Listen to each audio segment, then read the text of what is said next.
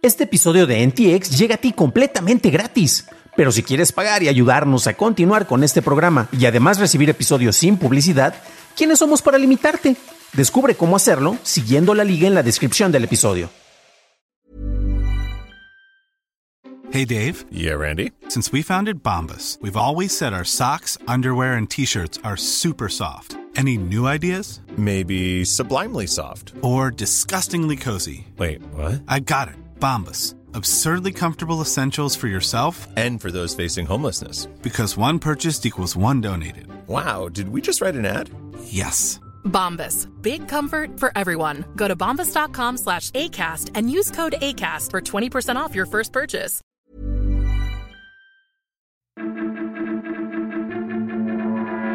Estas son las noticias de Tecnología Express con la información más importante para el 12 de noviembre del 2021. Soy tu anfitrión, Dan Campos.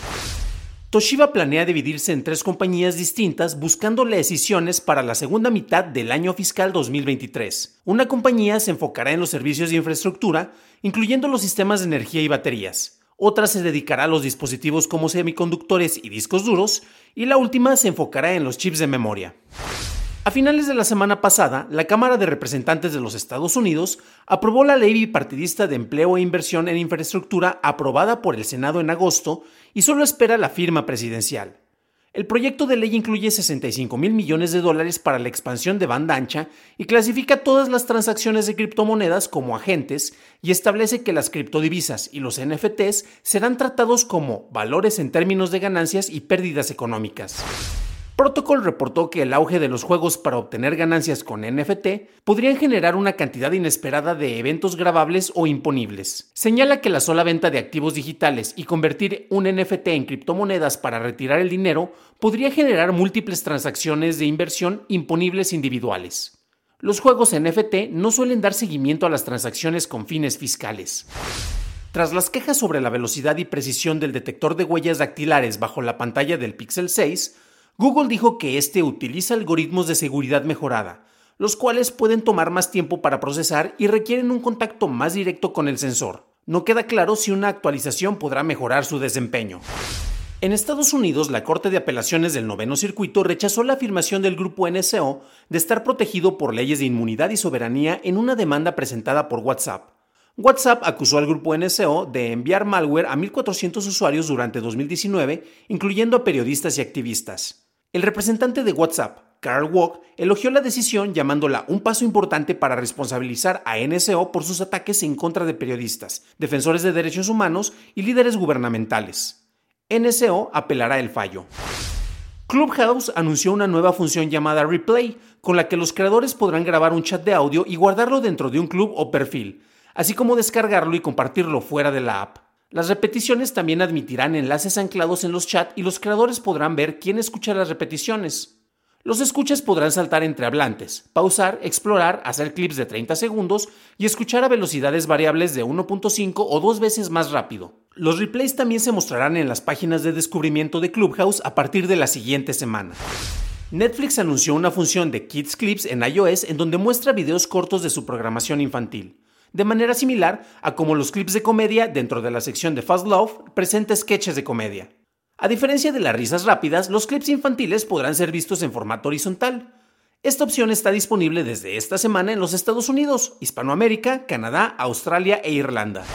La jueza Yvonne González Rogers le negó a Apple el suspender la orden judicial que le ordena a la Gran Manzana el permitir a los desarrolladores el agregar ligas a opciones de pago distintas a la App Store. Apple planea apelar la moción de suspensión en el noveno circuito. La orden judicial sigue programada para entrar en vigor el 9 de diciembre. Una nueva colaboración entre Microsoft Teams y Workplace de Meta traerá una integración entre estos sistemas. Desde el miércoles, los usuarios de Teams pueden acceder al contenido de Workplace en una aplicación dentro de Teams. A inicios de 2022, los usuarios de Microsoft Teams podrán transmitir video en vivo dentro de los grupos de Workplace de Meta. Los empleados usando cualquiera de las plataformas podrán ver, comentar y reaccionar a las reuniones en tiempo real. Apple comentó a The Verge que lanzará una actualización que permite que los técnicos de reparación puedan reemplazar las pantallas sin deshabilitar la función de Face ID y sin necesitar un complicado trasplante de microcontroladores. Apple no dio fecha específica para el lanzamiento de esta actualización. El CEO de Patreon, Jack Conti, confirmó que la plataforma está construyendo una solución para alojamiento de video. Conti dijo que estará disponible para cualquier creador, sin importar su medio ni el formato de su vida. No se anunció fecha de lanzamiento. Fuentes de Reuters dicen que Didi Global planea relanzar sus aplicaciones, entre ellas la de transporte, en China a finales de 2021. La compañía cree que la Administración de Ciberespacio de China completará su investigación sobre la compañía y finalizará las sanciones para diciembre, para lo cual Didi reserva 10 mil millones de yuanes o 1.600 millones de dólares para posibles multas. Después de la salida a la bolsa por parte de Didi en los Estados Unidos en julio pasado, se eliminaron 25 de sus aplicaciones y se ordenó a la compañía el dejar de registrar a nuevos usuarios. YouTube anunció que hará que el conteo de no me gusta sea privado, la compañía dijo que esto evitará el acoso a los creadores y reducirá las amenazas de ataques de dislikes. Los usuarios podrán dar pulgares abajo a los videos para dar retroalimentación a los creadores de forma privada. Los creadores podrán dar seguimiento a esto dentro de YouTube Studio. Instagram empezó a probar la función de tómate un descanso. Esta permitirá a los usuarios el dejarse recordatorios para dejar de usar la aplicación cada 10, 20 o 30 minutos. La opción está a prueba con un grupo pequeño e Instagram espera lanzarla al público en general en los próximos meses. Twitter ahora muestra vistas previas de imágenes en tamaño completo en su versión web, tras remover el algoritmo de recorte automático. La compañía quitó este algoritmo en sus aplicaciones para iOS y Android en mayo pasado. En México, la Fiscalía General de la República detuvo a Juan Carlos G. por el uso de Pegasus para espiar a periodistas. Este es el primer detenido por el caso de espionaje contra políticos, periodistas y activistas usando la herramienta del grupo NSO. Juan Carlos permanecerá en prisión preventiva justificada por el delito de fuga en el reclusorio sur de la Ciudad de México. Para una discusión a fondo de las noticias tecnológicas del día, suscríbete a dailytechnewsshow.com. Recuerda calificar y reseñar Noticias de Tecnología Express en la plataforma en donde escuchas el podcast. De parte de todos los miembros de DTNs y Noticias de Tecnología Express, te deseamos un fantástico fin de semana.